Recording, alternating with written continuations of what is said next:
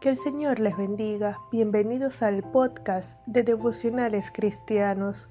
Continuamos nuestro estudio en los Salmos y el devocional de hoy lleva por título Una mirada agradecida.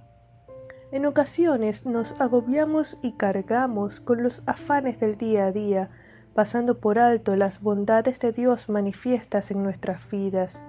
¿Alguna vez has reflexionado sobre las bendiciones de Dios y cómo nos ha librado aún de nosotros mismos?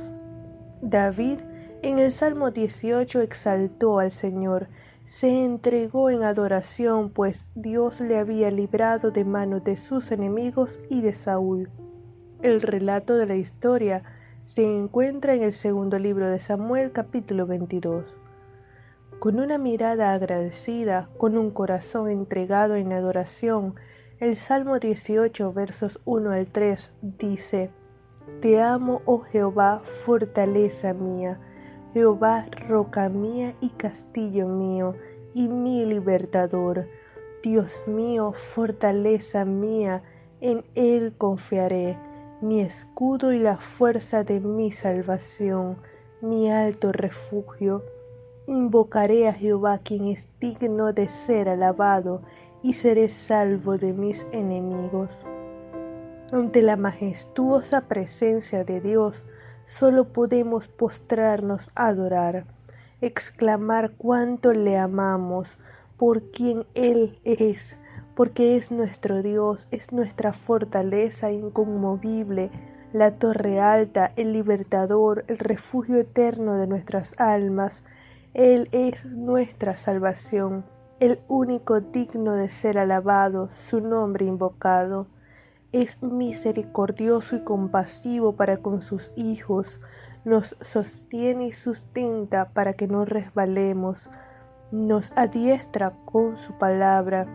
Es el alfa y omega que vive y reina por los siglos de los siglos. Al ver su obra en nuestras vidas con una mirada agradecida, nos postramos junto al salmista para adorar.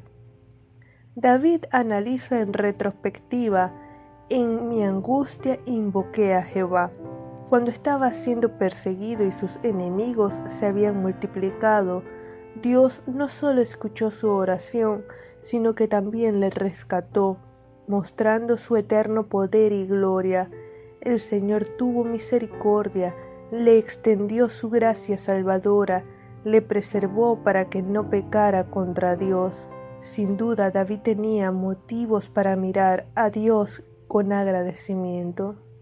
Si reflexionamos sobre nuestras vidas, podemos ver el trato personal y amoroso del Creador, cómo nos ha salvado, librado, bendecido, y aun en las pruebas más difíciles, su gracia y misericordia nos han moldeado, para que hoy volvamos nuestro rostro a Él con una mirada agradecida. Vamos a orar. Señor, te alabamos, te bendecimos y te glorificamos, Padre, porque no hay nadie como tú, porque solo tú eres Dios, nuestra roca eterna, nuestra fortaleza, nuestro libertador.